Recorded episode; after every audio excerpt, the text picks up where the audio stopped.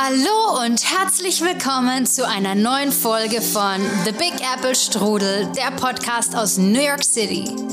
Heute geht es um Sport und ob die New York Jets wirklich verflucht sind und um einige Erkenntnisse, die ich in Italien bekommen habe und noch ein paar kleine, süße, lustige Schmankerl.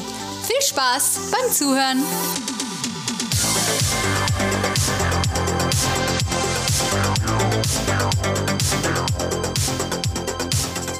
Hallo und willkommen zu einer neuen Folge.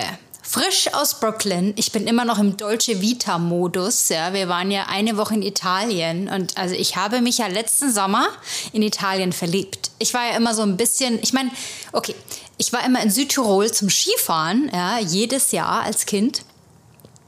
Aber es ist ja nicht wirklich Italien. Ja. Und äh, letzten Sommer waren wir dann zum ersten Mal bei Freunden in, also bisschen südlicher, aber immer noch Norditalien, also in der Nähe von Genua. Ich habe mich verliebt. Ich wusste nicht, dass die Dolce Vita so schön ist. Also so toll. Und das Lustige ist ja, dass in Italien und oder in diesen südlichen Ländern da geht man ja in den Slow Mode, ja, also so Zeitlupenmodus fast schon. Ja, man lebt so, man geht an den Strand, man sippt dafür 1,50 Euro früh sein Cappuccino, nicht hier 5 Dollar wie in Brooklyn, nee, nee, 1,50 Euro. Und dann äh, am Abend schön Aperitivo, ja, Aperol Spritz für 7 Euro nicht 20 Dollar wie hier in New York. Herrlich. Ja, das äh, macht schon noch auch ein bisschen mehr Spaß dann. Aber genau, also gutes Essen und so. Und dann kommt man hier an in Brooklyn und denkt sich nur so, hä?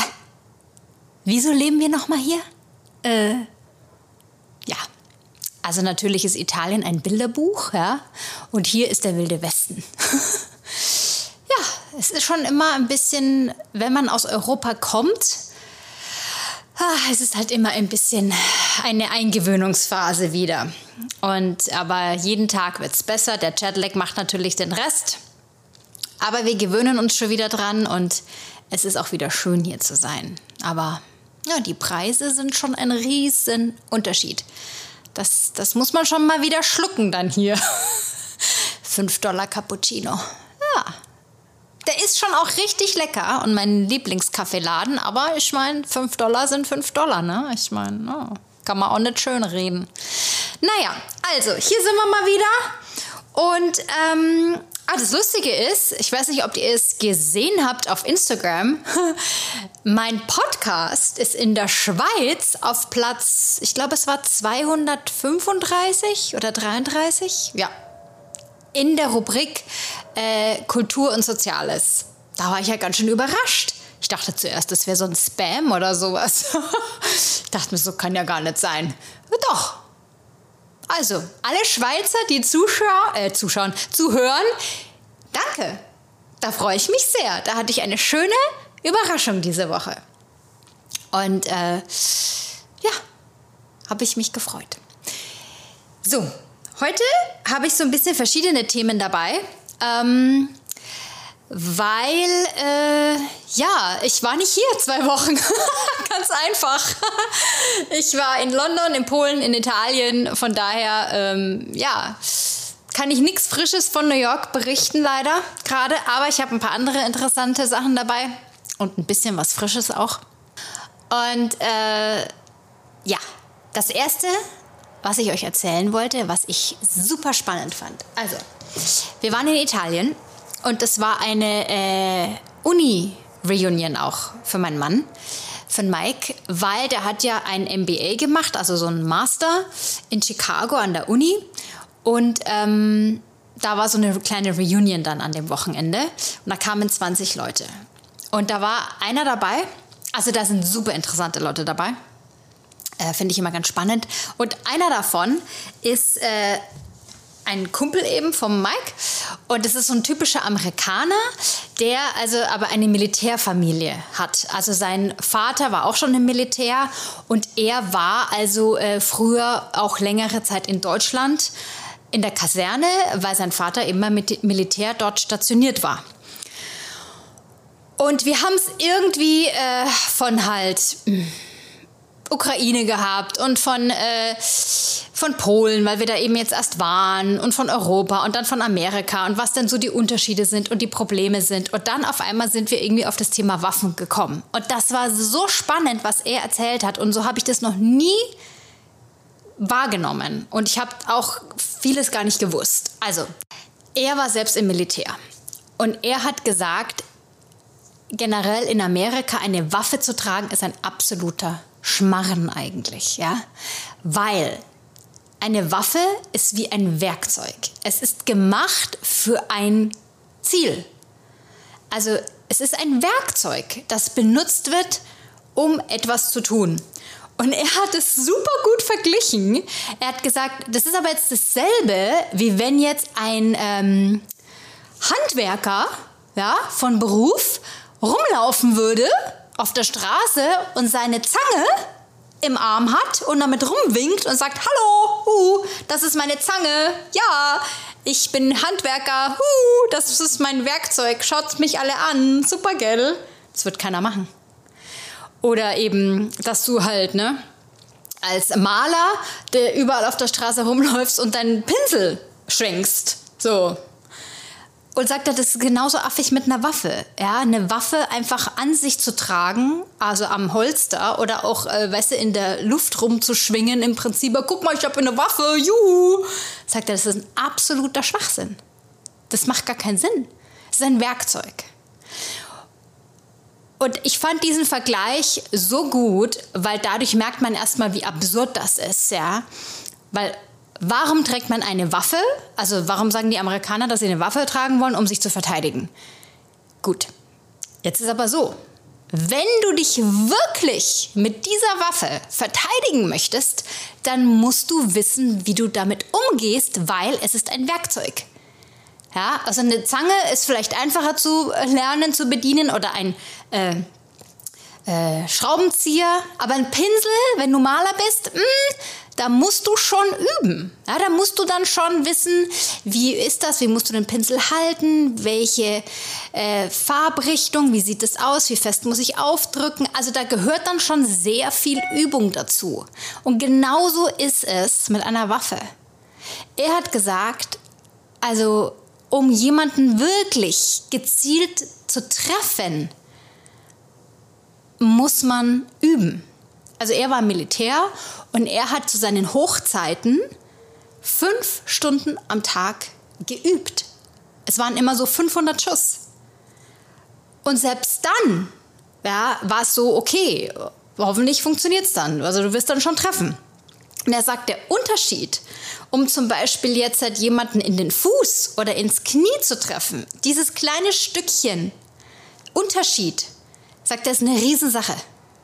Also das wirkliche konkrete Zielen mit einer Waffe muss extrem krass geübt werden. Und er hat gesagt, das ist ein Werkzeug. Bei ihm war das so, er musste mit seinem Ausweis da wohin gehen, dann äh, hat er also was unterschreiben müssen, hat die Waffe in der Box bekommen, ist dann damit zur Shooting Range gegangen, äh, hat dann irgendwie seine 500 Schuss geübt, hat die Waffe gereinigt, hat sie gesäubert, hat sie zurück in die Box und wieder zurückgebracht. Also das war eine, ein Ablauf sagt er, und da ist es so, weißt du, nach dem Motto, die Leute haben es einfach mit sich so tagtäglich dabei, als wäre es eben ein Schraubenzieher. Und dann hat er gesagt, das ist es nicht. Und das verstehen die Leute einfach nicht. Ja, und äh, letzten Endes Verteidigung hin und her in der, in der Situation, wo du denkst, dass du davon Gebrauch machen wirst, wirst du wahrscheinlich sowieso nicht treffen. Weil wenn du nicht übst, jeden Tag, äh, wirst du auch nicht treffen was du treffen willst. Also das fand ich echt irgendwie interessant, weil das war mir auch gar nicht klar. Ich meine, okay, da habe ich auch noch nie drüber nachgedacht, ne? Aber das macht ja auch Sinn, dass es zum Beispiel halt spezielle Leute gibt, die nur ausgebildet sind, dann, weiß ich nicht, Scharfschütze zu sein zum Beispiel, ja? Die machen nichts anderes. Macht auch Sinn. Das sind Experten. Und äh, ja, also ich fand es eine ganz erfrischende Art, nochmal darüber aufgeklärt zu werden und ja, weil wir, wir Deutsche oder wir in Europa, wir wissen ja nichts darüber, weil es ist ja nicht in unserem Alltag. Also, ja.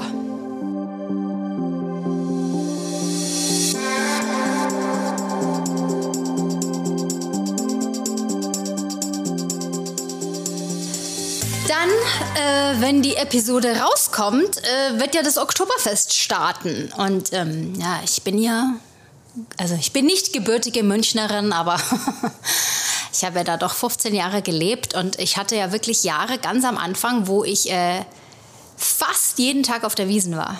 Also jeden Abend bin ich mit meiner Freundin äh, dahin, schön ins Zelt reinspaziert, haben einen Radler zusammen getrunken und sind wieder heim.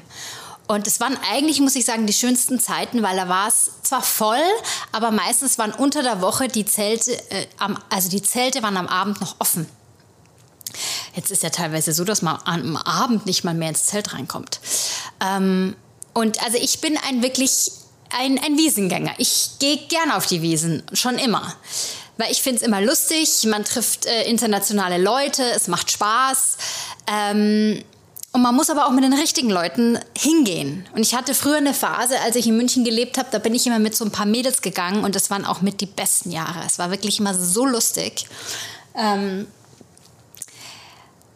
mit dem Partner gehen, hm, weiß ich nicht, ob das so die richtige Idee ist. Also das, ich habe zwar den Mike auf der Wiesen kennengelernt, ja, wer es noch nicht wusste. Äh, von daher darf ich da jetzt nichts sagen. Aber ja, das, manchmal ist es halt dann auch so, wenn man dann zusammen auf die Wiesen geht als Paar, dass vielleicht die Männer ein bisschen zu viel trinken und dann wird es meistens ein bisschen problematisch, sagen wir mal. So, genau. Und dieses Jahr gehen wir eben nicht, weil ja, wir waren jetzt eben jetzt schon in Europa diesen Sommer und wir mussten eben schon früher gehen, weil wir ja in Polen auf einer Hochzeit äh, waren von der Familie und deswegen so lange konnten wir gar nicht bleiben jetzt. Deswegen ist es dieses Jahr kein Wiesenbesuch, aber ist auch okay. Ich würde aber jedem mal empfehlen, einmal im Leben vielleicht mal hinzugehen, weil es ist schon ein Erlebnis, finde ich, auf vielerlei Ebene. Ja. Und in diesem Sinne habe ich was Interessantes gelesen. Und zwar ist es ja so, dass ähm, New York früher mal das äh, Brauerei äh, Capital war, also einer der Hauptgegenden für Brauereien, weil natürlich viele deutsche Immigranten früher da waren. Und äh, da habe ich jetzt gelesen, dass also die deutschen Bra Brauer, Breuerer, oh Gott, jetzt haben wir wieder so ein Wort, Braumeister, gekonnt umgangen, Susi, die haben damals, als sie ähm, emigriert sind, haben sie das Lagerbier mitgebracht, was damals eben sehr populär war. Ähm, und es war übrigens deswegen ein Lagerbier, weil, das wusste ich jetzt auch nicht, weil ähm, man musste es kühlen im Keller, man musste es lagern. Das wusste ich nicht. Und es war also ähm, Mitte des 19. Jahrhunderts. Und 1866 war die größte nationale ähm, Brauerei die Hellgate Brauerei. Ja. Eine andere war noch die Rupert's Beer. Die war ganz äh, beliebt bei Sportfans, weil die waren äh, Sponsorer von den Yankees. Und also, äh, wie gesagt, es gab also um 1879 waren es um die 78 Brauereien in Manhattan. Ah ja, also das wollte ich jetzt nochmal klarstellen. In Manhattan 78 Brauereien, das ist schon sehr viel. Und 43 waren in Brooklyn. Also das finde ich schon ganz cool. Ja, und äh, dann gab es halt äh, immer mal mehr, dann gab es kleinere, so Mikrobrauereien und so weiter. Und ähm, jetzt gibt es halt auch ganz viele weiterhin. Und das sind aber mehr so ähm, Mikrobreweries. Wobei ich sagen muss, in Polen gab es das Brooklyn Brewery Bier. Also aus Brooklyn, dort in Polen. Das fanden wir schon echt ein Knaller, weil wir gedacht haben, wow, na, die, die Brauerei hat es geschafft, würde ich mal sagen. Ähm, und ist ja wohl auch sehr beliebt. Genau, also das fand ich jetzt total interessant. Und ähm, was natürlich hier schon noch auch sehr beliebt ist mittlerweile, ist das IPA, also Indian Pale Ale. Das kommt ja so ein bisschen aus dem Englischen, aus England. Und äh, mir schmeckt es ja nicht so. Ne? Also der Mike mag das total gern. Aber ich finde, das hat so einen, es hat ja so einen fruchtigen Geschmack. Manchmal auch. Manchmal auch so einen Grapefruit-Geschmack. Das mag ich nicht. Also ich mag ja gutes Radler, ne? Auf der Wiesen, Radler, das mag ich. Aber so, wenn es dann zu fruchtig ist, das finde ich dann seltsam. New York war eine Brauerei-Hauptstadt zu Spitzenzeiten.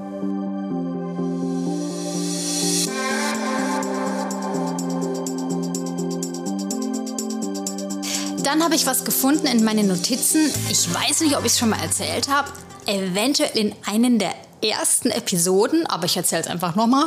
Falls du es schon gehört hast, dann wiederhole ich mich. Ähm, Dachterrassen. Also es ist ja so, wenn man durch Manhattan läuft äh, und man guckt dann so mal ab und zu nach oben und sieht dann irgendwie so ein paar Bäume oder Pflanzen irgendwo in der Dachnähe, da weiß man schon, ui, ist eine wunderschöne Dachterrasse. Gratuliere. Das ist ja der Traum jeden New Yorkers. Also ist auch mein Traum. Wenn ich irgendwann mal eine Dachterrasse hätte, oh, das wäre schön. Also ähm, es ist natürlich so, dass man da gerne verharren möchte, dass man da äh, ne, also liegen will, sonnen, sich sonnen will, Gäste einladen. Ähm, und viele Hochhäuser haben auch eine Dachterrasse. Unser Haus hat auch eine Dachterrasse. Ähm, das ist auch super und ist auch schön. Aber natürlich, der absolute Luxus ist deine eigene private Dachterrasse. Und da habe ich auch schon sehr viele schöne gesehen. Wir haben auch letztens mal in Brooklyn eine Wohnung angeguckt, ist aber schon eine Weile her. Es war so eine geile, riesige Dachterrasse. Oh, das war super. Das war echt richtig schön. Aber die Gegend uh, war jetzt nicht so der Knaller. Deswegen, hm. genau. Aber, also, äh, wenn du mal wieder in New York bist dann, und du schaust mal hoch und du siehst eben so Grünzeug, dann weißt du, da ist eine Dachterrasse. Und äh, was ich spannend finde, ist, bis ins späte 19. Jahrhundert wurde die Dachterrasse fürs Wäschetrocknen benutzt. Das, da dachte ich mir, oh, es hat eigentlich angefangen mit einem Nutzen. Ja? Und ähm, 1880 wurden dann manche Terrassen schon so ein bisschen auch privat genutzt. Und als dann Aufzüge eingebaut wurden, ähm, war es so, dass also die oberen Apartments dann auch teurer wurden. Weil man muss ja dazu sagen, Früher waren die oberen Apartments eben nicht die beliebten, weil man musste nach oben laufen. Ja, und es ist bis heute noch, wenn Menschen in so Walk-ups wohnen, das sind ja so diese Backsteinhäuser meistens, und du musst so fünf, sechs Stockwerke hochlatschen jedes Mal, no, das ist schon eine Nummer. Ähm, genau, deswegen ist es zum Beispiel auch total äh, wichtig für viele, dass es ein Elevator Building ist, also ein Gebäude mit einem Aufzug. So. Und nachdem eben dann die Aufzüge eingebaut wurden, war es so, dass äh, die oberen Wohnungen beliebter wurden. Ähm, weil man eben nicht mehr das Zeug nach oben schleppen musste. Und dann wurde auch die Wäsche im Keller getrocknet irgendwann.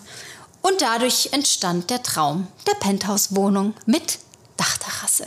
Schön, ne? Und in diesem Zuge finde ich es noch spannend, äh, dass der erste Passagieraufzug auch in New York äh, ausprobiert wurde. Und zwar 1854 Elijah Graves Otis. Und als ich Otis gelesen habe, habe ich mir gedacht, ja, ich kenne viele Aufzüge, wenn ich da drin stehe, auch in Deutschland, wo man äh, Otis liest. Also kann ich mich gut daran erinnern. Auch bei meinen Eltern, wo die früher gewohnt haben. Es war auch so ein halbes Hochhaus ganz am Anfang. Da war auch ein Knopf und da stand Otis drauf. Kann ich mich sogar noch daran erinnern. Und der wurde demonstriert, also 1854. Damals hieß es Crystal Palace. Das ist heute jetzt Bryant Park. Und im März 1857 wurde der erste Aufzug in einen Laden eingebaut. Und der Laden war Howwood Store. Und es wurde damals mit Dampf betrieben. Und ähm, der Aufzug brauchte länger als eine Minute für fünf Stockwerke.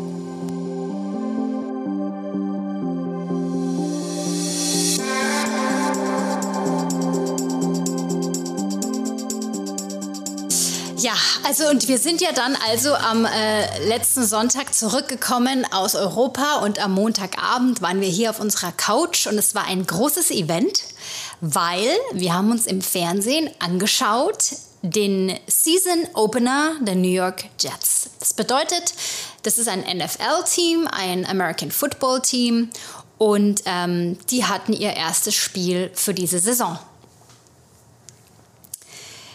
Jetzt ist es ganz spannend, weil ähm, die New York Jets haben einen neuen Quarterback. Also der Quarterback ist ja ein ganz wichtiger Spieler und ist auch meistens der Spieler, der ähm, den, die meiste Publicity bekommt. Ähm, vielleicht kennst du Tom Brady, der war ganz, ganz bekannt. Äh, der ist ja jetzt letztes Jahr äh, in Rente gegangen. Und also Quarterbacks können auch spielen, wenn sie schon älter sind, weil sie eben nicht so viel rumrennen, sondern eher immer den Ball bekommen und den Ball werfen. Und einer der letzten älteren Spieler in der Liga ist Aaron Rodgers. Der ist 39 und der war ewig lange bei den Green Bay Packers und hat dort auch ähm, Titel gewonnen und so weiter. Und der wollte eigentlich aufhören und hat aber jetzt im Sommer unterschrieben, nochmal, ich glaube, es sind vier Jahre hat er unterschrieben mit den New York Jets. Kriegt im Jahr 35 Millionen. Der kann sich eine Dachterrasse erlauben in Manhattan. Du, ich hoffe, er hat eine mit Penthouse. Und ähm, Genau, also es war ein Riesenhype. Es gab auch eine Serie hier, die haben wir auch angeschaut, super spannend, die heißt Hard Knocks und da wird so ein Team immer in der Vorsaison begleitet. Und es war für mich super interessant, weil ich ein bisschen mehr verstanden habe, wie das alles ist. Ich habe von American Football keine Ahnung. Und ich muss ja auch sagen, also wenn wir jetzt schon mal drüber reden, die Amis und Sport, ist es nicht mehr normal. Also erstens mal sind die obsessed ja, mit Sport, vor allem mit American Football. Das ist ja für mich so ein bisschen wie Gladiatoren, ja. Also da rennen da so ein paar Leute unten rum und tun sich gegenseitig da äh, drücken und pushen und ziehen und zu Boden werfen und die anderen jubeln. Das ist, finde ich, wie Gladiatoren früher. Und äh, ja, also die sind ja da so verrückt und die Amis lieben auch Statistiken. Also es ist abartig, was, was die mit Statistiken kommen. Ne? Also da denke ich mir immer so, das ist fast schon Deutsch. So mit ne? Ausrechnen, Mathematik, wie lang ist er jetzt gerannt und wie weit hat er geworfen und ähm, also alles Mögliche. Und äh, Jetzt war also dieser äh, Season Opener, dieses Spiel, und alle waren extrem aufgeregt. Ja, die ganze Stadt war uh, endlich, weil die große Hoffnung Aaron Rodgers wird jetzt die New York Jets in den Super Bowl bringen. Ja, also es war so, die hatten letztes Jahr einen sehr jungen Quarterback, der war noch ein Rookie. Also ein Rookie ist jemand, der eben noch äh, in den ersten Jahren ist. Und der hatte sehr viel Talent. Der war also einer der Top-Spieler, der damals äh, den Schritt in die professionelle Liga gemacht hat, aber halt unerfahren ja, und hat so ein bisschen gestruggelt. Naja, und der war natürlich super enttäuscht, dass dieser Aaron Rodgers kam und dass er praktisch jetzt auf der Bank sitzt. Aber man hat in dieser Serie eben gesehen, wie der, dieser Aaron Rodgers ihn halt auch coacht und ihm Sachen zeigt und so. Und es war halt voll cool. Naja, also, es ist das Spiel. Mein Mann ist super aufgeregt, weil er ist ja ein Jets-Fan. Und ich habe aber schon mitbekommen, dass es ja immer heißt, ah, die Jets, die sind cursed, ja, die sind verflucht. Weil, ich habe das jetzt auch mal rausgesucht extra, damit wir uns das mal anschauen können, weil das ist, es ist, es ist wirklich ein bisschen lustig, muss ich sagen. Ähm, also, die Jets haben äh, das letzte Mal im Super Bowl gespielt und gewonnen 1969. Ja? Also das sind ein paar Jährchen. Ja? Das sind wirklich sind 46 Jahre. Da kann man als Jets-Fan ist es schon, das nagt an einem. Ja, das nagt an einem. Genau. Also deswegen könnt ihr euch jetzt vorstellen, wie euphorisiert die Stadt war. Und dann war auch noch 11. September und so und es war ein riesen Heckmeck und die Flagge wurde gehisst und es war dann auch so ein bisschen lustig übrigens, weil du kommst so aus Europa, ja, wo alles so ein bisschen gechillt ist und so. Und dann wird hier halt einer aufgefahren, ja. Also generell Flagge und jedes Mal wird ja die Hymne gesungen und pipapo, wo ich mir denke, das machen wir Deutschen auch nicht.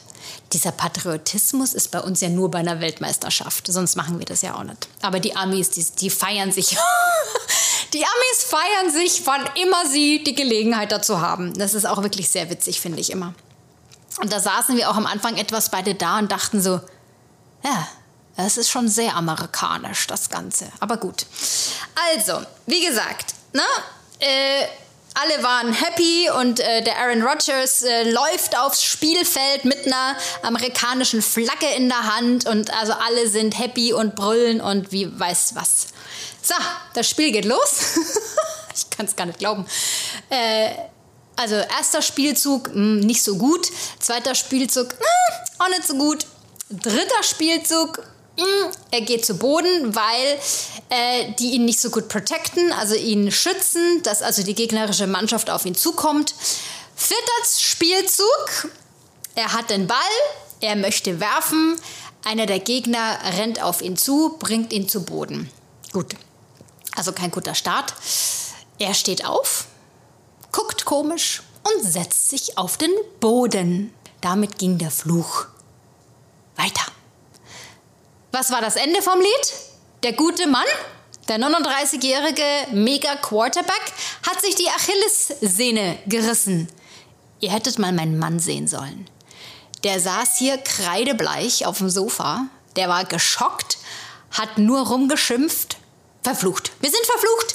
Dieses Team ist verflucht. Das kann nicht sein. Es sind acht Minuten gespielt und das ist es wieder. Da wird gehypt, da wird Geld ausgegeben und jetzt reißt er sich die Achillessehne. Also der hat sich hier aufgeregt. und ich habe mir noch gedacht, als das Spiel losging, dachte ich mir noch, na hoffentlich verletzt der sich nicht. Weil auf dem war so viel Druck und so viel Erwartung, also es war auch die Leute im Stadion, die Gesichter, auf einmal war alles still, alle guckten nur und ich dachte mir so, das, das sind so, wisst ihr, das sind so Momente in der Geschichte, so, so im Sport, wo man sich nur denkt, das ist ein Scherz. Das kann man sich nicht ausmalen, ja.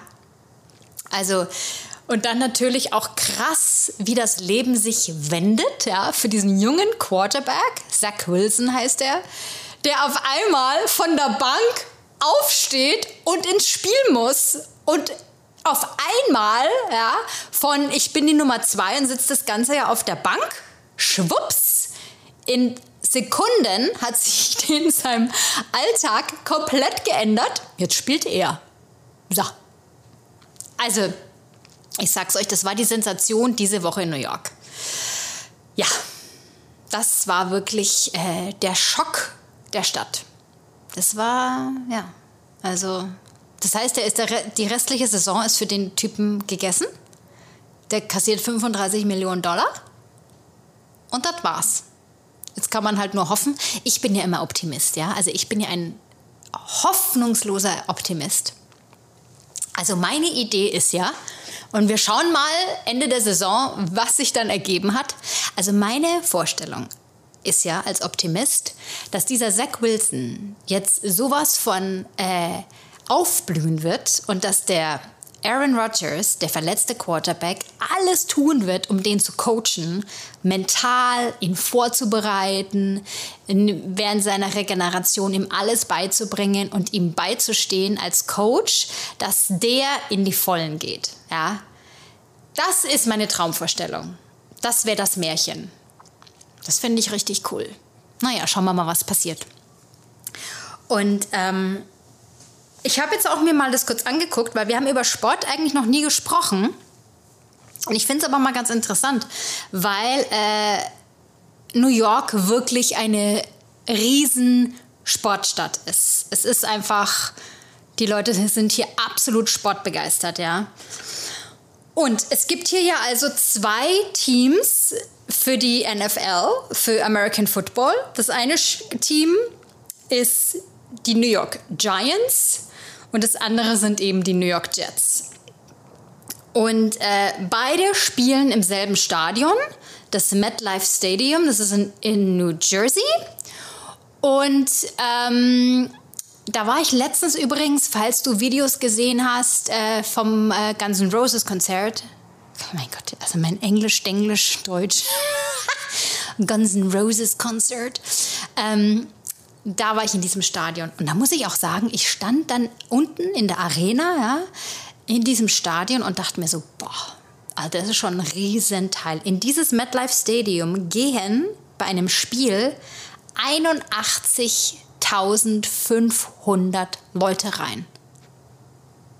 Im Vergleich Allianz Arena München 71.000. Also 10.000 Leute mehr. Das ist nicht wenig, würde ich sagen. Okay, also, und mal so, um zu wissen, ähm, wie das so äh, ist mit dem Umsatz. Die New York Giants machen sogar mehr Umsatz als die New York Jets. Das wusste ich jetzt auch nicht. Die New York Giants machen im Jahr 639 Millionen Umsatz. Und damit wir dazu auch einen Vergleich haben, der FC Bayern München macht im Jahr 643 Millionen Umsatz. Also 5 Millionchen mehr. 4 Millionchen mehr sind es. Damit man mal so einen Vergleich hat. Ne? Ich war da sogar so ein bisschen überrascht, muss ich jetzt gestehen. Ich dachte, dass das Team hier in New York mehr hätte als der FC Bayern München. Aber gut, ist natürlich schon auch ein großer Verein, ein europäischer Verein fast schon, der FC Bayern, ja, also okay. Aber das ist so das Gleiche, sagen wir mal, die Liga, ne? Und jetzt müsst ihr euch aber vorstellen, äh, die NFL hat ja mehrere solche Teams, ne? Weil das größte Team mit dem höchsten Umsatz sind übrigens die Dallas Cowboys. Das wusste ich auch nicht. Die haben äh, über eine Milliarden Umsatz. Weil die, die sind irgendwie so das mit dem meisten Prestige irgendwie oder die bekanntesten. Naja. Also, dann haben wir aber ja noch in New York, haben wir noch die New York Knicks, das ist das Basketballteam, das spielt ja im Madison Square Garden. Und dann haben wir noch die Brooklyn Nets, das ist auch ein ganz bekanntes, großes Team hier. Also wir haben zwei NFL-Teams, zwei Basketball-Teams und zwei große äh, Baseball-Teams, die New York Mets und natürlich die New York Yankees. Die machen einen Umsatz von 657 Millionen Dollar im Jahr. Und auch da nochmal zum Vergleich. Der Madison Square Garden macht bei einem Eishockeyspiel oder bei einem Base, äh, Basketballspiel sind es ungefähr 20.000 Leute, die da reinpassen. Und bei einem Yankees-Spiel, Baseball, sind es 54.000. Also es ist schon ein großer Unterschied. Also alle Stadien, die draußen sind und äh, also Open Air sind, die haben wirklich viel mehr Kapazitäten. Aber gut, also ja, also es finde ich mal alles ganz spannend, das mal zu sehen, wieso da die Unterschiede sind. Und natürlich haben wir noch ein Eishockey-Team, das sind die New York Rangers. Und da gibt es noch eins äh, in Staten Island, die Islanders, die sind auch recht gut. Also ich würde sagen, äh, es gibt genug Sportmöglichkeiten hier in Manhattan und ich kann dir wirklich nur ans Herz legen, wenn du hier bist ähm, und du hast die Zeit, guck dir mal eines dieser Sportevents an. Es ist wirklich ein Erlebnis. Okay, ich meine, die NFL ist jetzt ein bisschen schwierig, weil die spielen halt über den Winter auch. Es ging jetzt los und die spielen ja dann bis Januar. Im Januar ist das Super Bowl. Ich muss gestehen, ich war noch nie bei einem NFL-Spiel. Ich glaube, dieses Jahr werde ich es mal machen. Aber dann muss ich schnell sein, weil ich habe ehrlich gesagt keine Lust, im Dezember ja, bei 0 Grad mich da in so ein Stadion draußen hinzustellen. Sicher nicht. Genau, aber auch ein Baseballspiel ist super cool mal anzugucken, ähm, weil das ist wirklich, da muss man natürlich Zeit mitbringen. Das dauert schon mal seine drei, vier Stunden. Ja. Das ist ein sehr langsames Spiel. Aber was ich da total cool finde, ist, da kann man dann hingehen, dann kann man sich hinsetzen, dann isst man einen Hotdog, trinkt eine Cola oder ein Bierchen, guckt sich das an und so. Also es ist mehr so ein gechilltes eher, abhängen und Sport angucken. Und ich mag natürlich am liebsten Basketball, weil ich finde, der Madison Square Garden ist einfach ein absolutes Erlebnis, weil es ist die einzige ähm, Arena in den USA, die ein Stage Light hat, also eine Bühnenbeleuchtung. Also es ist so, dass das Spielfeld wie eine Bühne beleuchtet ist und der Rest ist dunkel. Und das ist eine ganz coole Atmosphäre. Also das kann ich auch wirklich empfehlen. Kommt natürlich darauf an, ein bisschen so, wann du hier bist. Ne? Im Sommer eben bietet sich eher Baseball an und dann in den Herbst-Wintermonaten eben die anderen Sportarten. Aber wenn du so ein kleines bisschen sportbegeistert bist, würde ich das auf jeden Fall machen. Und dann ist natürlich auch so, dass man in diesen Stadien richtig geiles Merchandising kaufen kann mit Kappen und ähm, T-Shirts und so. Das, das mag ich dann immer weil da gibt es immer coole Sachen, die es sonst draußen in den Läden eben nicht so gut gibt. Genau, also äh, dazu habe ich auch ein ähm, paar Infos äh, in meinem Guide drin, ähm, wie die Saisons sind, also wann die sind und genau, das habe ich da auch noch mal drin stehen. Ja, also äh, jetzt schauen wir mal, wie es weitergeht. Ähm, die New Yorker erholen sich jetzt von diesem Schock. Ja, also vielleicht sind die New York Jets ja doch verflucht. Ich weiß es nicht.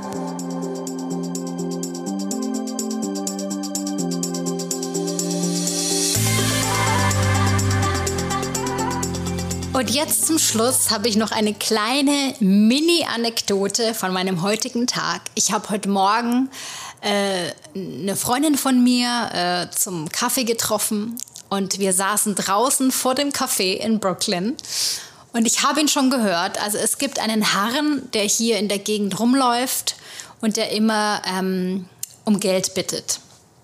Also ich glaube, ihm geht es nicht so gut, so finanziell. Ich weiß nicht, ob er auf der Straße lebt. Das, ich finde, so also er sieht nicht so aus, sagen wir mal, als würde er direkt auf der Straße leben, aber auf jeden Fall so gut geht es ihm halt nicht. Auf jeden Fall hört man ihn immer, finde ich, schon von weitem, wenn er kommt, weil das Lustige ist, dass er so einen leichten, finde ich, englischen Akzent hat. Und er bittet also immer um, äh, dass, does anybody have some change, please? Das, das ruft er also immer. Irgendwie ganz charmant auch, muss ich sagen. Und manchmal ist er auch in der Nähe vom Bagelladen. Äh, da sehe ich ihn dann ab und zu. Und er fragt also immer wieder, hat irgendjemand ein bisschen Kleingeld? Und wir mussten dann so lachen, weil von ihm kann man wirklich was lernen. Und zwar verhandeln. wir haben beide wirklich gesagt, wow, da haben wir jetzt was gelernt. Und zwar sitzen wir da so, er kommt, ich höre ihn schon. Und ähm, er fragt auf einmal dann so bei uns am Tisch und an dem Nachbartisch, hat irgendjemand 20 Dollar übrig äh, für mich, damit ich mir was kaufen kann? Und dann wir beide haben uns angeguckt, haben gedacht, wow, also 20 Dollar ist ja jetzt kein äh, Wechselgeld, ne? So, weil er immer fragte, does anybody have some change? Also Change ist ja im Prinzip Wechselgeld. Naja, 20 Dollar ist jetzt kein Wechselgeld. Haben wir schon mal uns angenickt und gedacht, wow, okay, ja, yeah, go big. Und dann sagt die Dame neben uns, äh, I only have a dollar. Also ich habe nur einen Dollar. Und dann sagt er, vielleicht haben sie ja auch zwei Dollar, damit ich mir ein Sandwich kaufen kann. Und ich musste fast loslachen, weil ich mir gedacht habe, so geht Verhandeln. Ja, er hat die Chance gesehen, Mensch, die gibt mir jetzt einen Dollar, da versuche ich gleich zwei Dollar rauszuschlagen. Und ich fand es auch ein bisschen frech irgendwie, weil ich dachte so, naja, hallo, sie ist gewillt, dir irgendwie einen Dollar zu geben, ja, und du verlangst sogar nach zwei. Also sie hat ihm dann auch wirklich nur den Dollar gegeben und er ist dann aber weiter spaziert. Aber das war so eine Situation, wo ich mir gedacht habe, that's the New York City Spirit. Genau das ist es.